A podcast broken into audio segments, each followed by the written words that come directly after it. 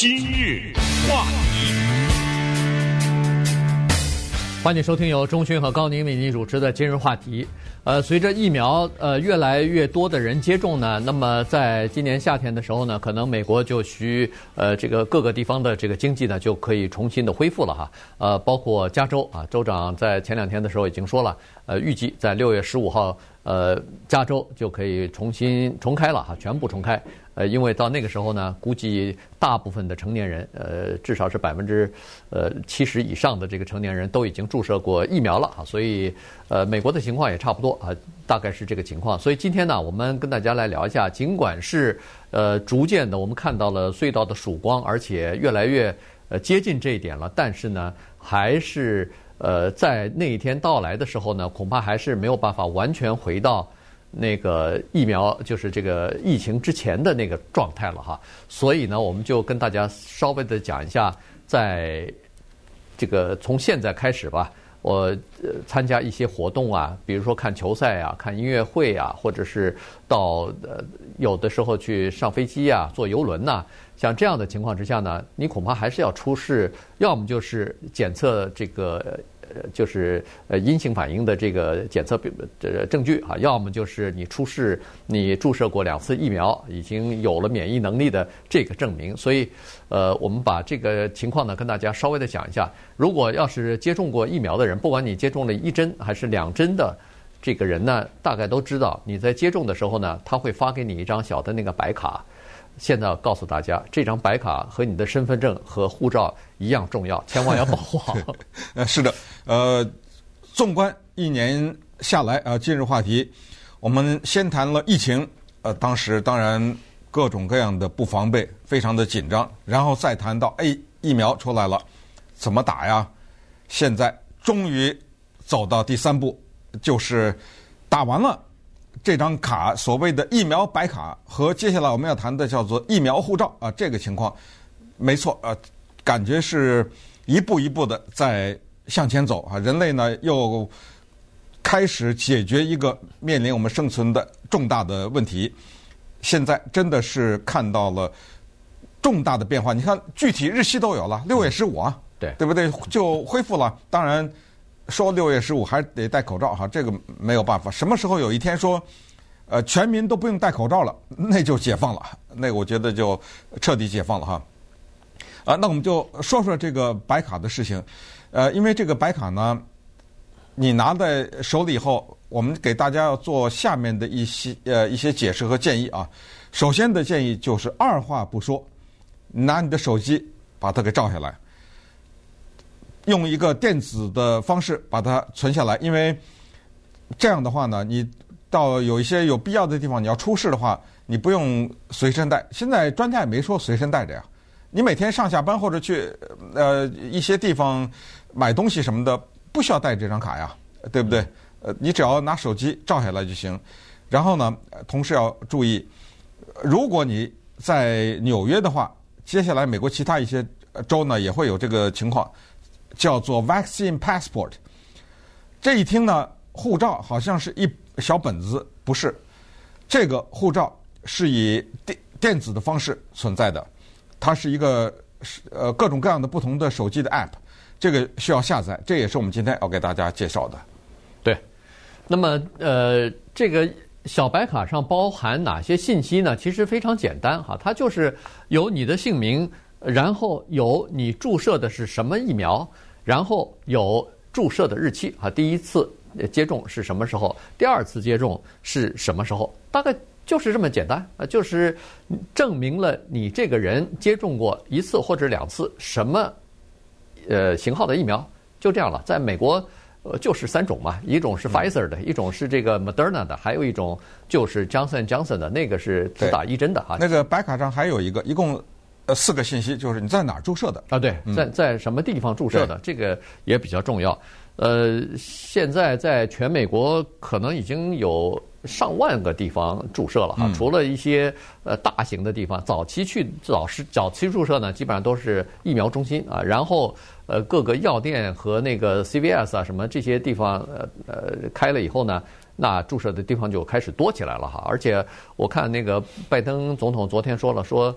要从现在的一万六千个可以注射的点，马上要扩展到四万个。那就是什么 Walgreens 啊，什么呃 CVS 啊，什么你你想吧，呃 Target 里头的这些百货商店里头的药局里头都可以注射。啊，我就我就在 CVS 啊。啊，对对，就家附近都有嘛哈，附近两三里路都会有一个药局，你到那些地方你去预呃预计就是登记了以后，马上就可以去注射了。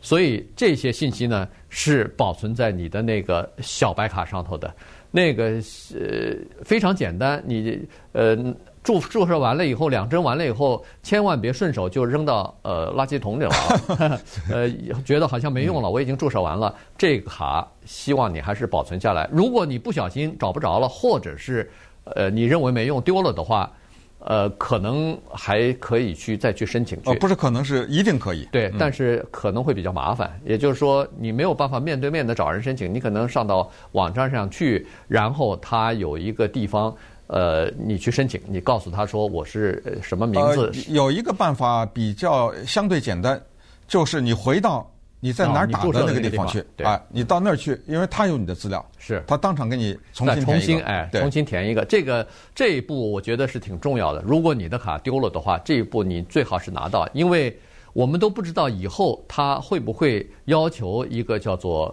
呃疫苗护照。如果要是有疫苗护照的话，可能就是这张小白卡，或者是以这个白卡上的信息作为最基本的这个资讯来发给你一个更更呃。大家所可以接受的，包包括什么二维码的这种，是呃对吧？这种东西，但是你如果没有这个最基本的资讯的话，你说我注射过了，但是你拿不出证明来，那你可能就换不到那个新的疫苗护照了。嗯，我想呃呃还是强调，就是说疫苗护照它一定是某种数据中心，因为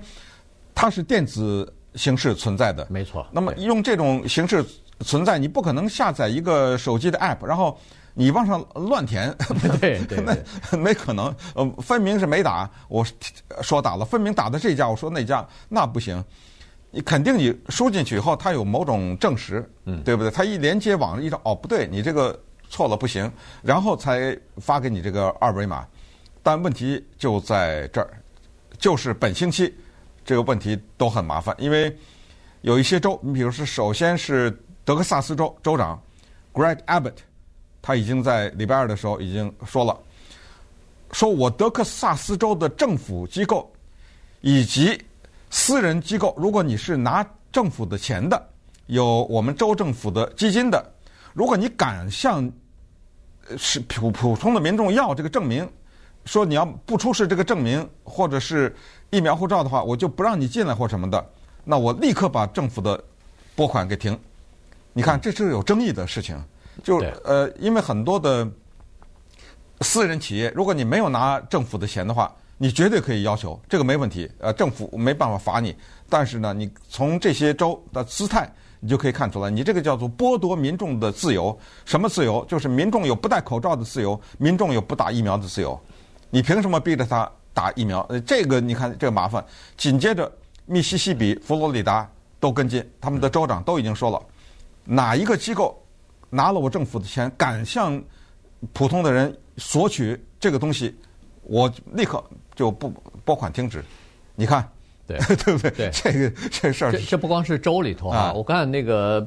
呃，拜登总统也这个白宫发言人吧，至少也说了，说联邦政府不会介入到这个叫做他不敢核发啊，对核发什么疫苗护照的这个这个整个的这个过程当中去，这个事儿。是由最好是由私人公司来发起来进行，呃，政府就不涉及到里头了，因为政府确实你们不能去要求，呃，这个就强制性的要求人家提供这个东西，好，所以，呃，这个是政府的情况。但是问题，它就有个东西，说到护照，护照一说疫苗护照的话，它要得到外国的政府或者是航空公司或者你所去的目的地的承认才行啊。你如果没有政府背书的话，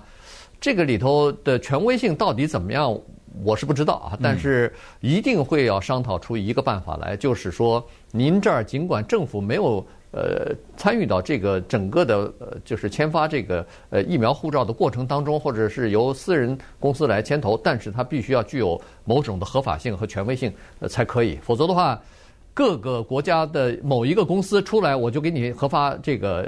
疫苗护照，那那还得了啊？其他的国家如果不承认的话，那您持了这个也，就拿着这个东西也没有用啊。这个所谓的护照是要每个地方都要相互之间承认才行的。嗯，那稍等会儿呢嘛，给大家讲讲像坐飞机啊、呃游轮呐、呃参加一个比如说一百人以上的聚会啊、纽约啊怎么回事儿，以及所谓的疫苗护照，现在有至少十七个公司在研发这个手机的 App，一些更多的情况。话题，欢迎继续收听由中讯和高宁为您主持的今日话题。这段时间跟大家讲的呢是注射疫苗的时候，这个呃那个卫生部门发给你的那个小白卡呀，呃千万要留好哈，因为这个是最原始的记录哈，这个呃包含了一些比较核心的、最基本的这个信息。呃，以后不管是做电子的还是做这个纸卡的这种。呃，疫苗护照的时候呢，可能都会用到哈，所以如果丢了的话，刚才说过了，到你注射的那个地方去可以去申请，或者你在 CVS 去打的疫苗的话也没关系，他你他那儿有你的这个注射的那个记录啊，你可以到那儿去让他们重新再给你签发一份儿，呃，再给你发一个，这个是应该是可以做得到的。呃，对，其实呃呃，我觉得越早做越好，因为有一些像什么 Dodger Stadium 啊，什么有些大学的停车场啊，它不一定一直在那儿啊，是 对不对？你要是万一是最早那批在那儿打的，然后你那个卡丢了的话，不过也没关系了。呃，其实呃很简单啊，你在 Google 现在在节目中我们就不说了，你也不一定记得住，你打个 CDC 对不对？再打一个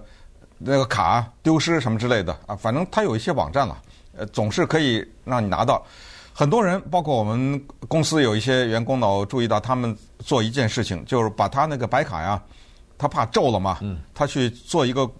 动作叫做 laminate，就是所谓贴膜。这个呢，嗯，现在有一点小的争议，但是问题也不大。争议在哪里呢？就是一旦你把这张卡给贴膜了以后呢，以后随着新的疫苗的研发呀，有些疫苗不是要打第二针吗？那个第二针呢叫 booster，嗯啊，就辅助性的。接下来可能随着变种啊什么，他可能你要打那个第三针。他打第三针的时候呢，他把这个资料再填在那个白卡上，但你贴了膜的 就就完了嘛，不能对。不过呢，为什么说问题不是太大呢？就你真的贴了膜的话也没关系，因为当有新的疫苗研究出来给你打第三针的时候呢，它极有可能。再重新给你一张卡，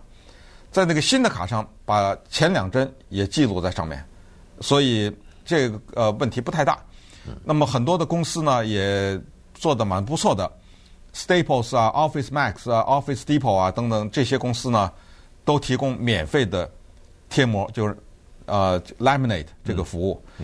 你到那以后，你拿出这个白卡来，当然他要一串数字，你记不住也没关系，八一四五零。八一四五零，你到了 St 叫 Staples，哎，你说我有这串数字，呃，他就给你免费的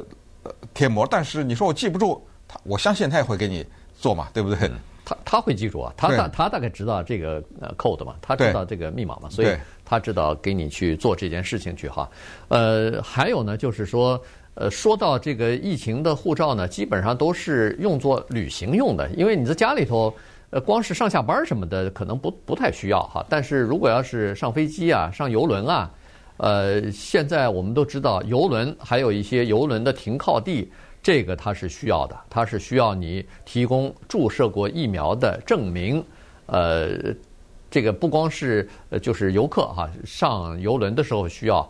呃，船员也都需要提供啊。你登岸了以后，人家那个呃卫生检疫的官员就说，你要是上岸到我们这儿来游览的话，请提供这个东西。所以，呃，这个是需要的。但是呢，现在航空公司好像还没有要求，就是强制性的要求，你必须呃要坐我的飞机，必须要提供这个呃接种疫苗的呃证明才行啊。你如果提供一个呃，比如说就是二十四小时之内的什么四十八小时之内的这个免就是检疫的这个证明，证明你是阴性的。呃，也可以哈，核酸检查的时候的阴性反应的这个证明也可以，但是你肯定是要提供一个某一个证明的，证明你是呃 不是这个传染源，人家才可以让你上去。呃，航空公司这么做的原因呢，它有这么几点哈，一点呢就是说，说实话，现在啊，在美国接种的情况是属于比较快的。但是在世界的其他的一些国家，尤其包括那些比较贫穷的呃非洲的这些国家，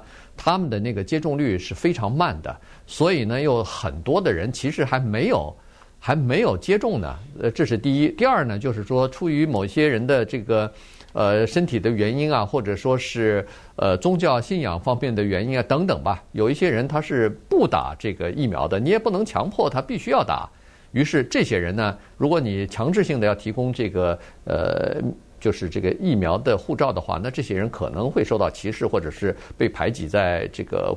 旅客名单之外了。嗯，对，这就构成所谓的疫苗歧视。呃，随着疫苗护照的发行啊，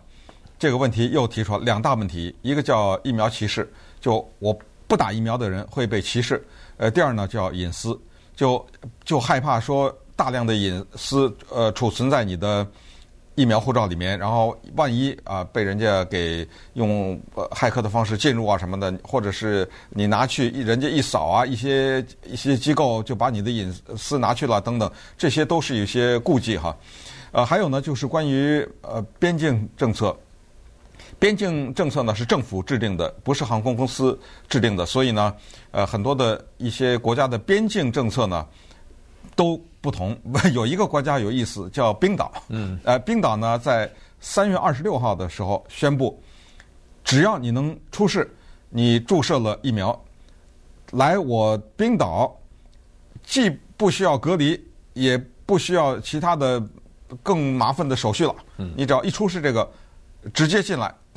所以，它是不是第一个这样的开放的国家呀？好，好像是第一个啊。但有了第一个，就有第二个，以后逐渐的就会呃越来越多哈。那么，在美国境内呢，它有的场合也是需要的哈。你比如说，在纽约也好，在呃加州也好。呃，现在政府都有规定了，现在还没有开始，但是逐渐的开放以后呢，呃，这个比如说体育场已经开始恢复了，可以开始卖票了，然后音乐会也逐渐的可以开始了，呃，生日 party 啊，什么 Sweet Sixteen 啊，就是呃成年人，就是小孩子十六岁的生日，这是一个很大，在美国来说，这是一个很大的呃象征性，他们已经变成成年人了等等，可以开车了嘛，所以在这个呃这 party 上头呢。呃，你如果要是办的比比较大型哈，超过一百人参加的话，那就要求举办方要，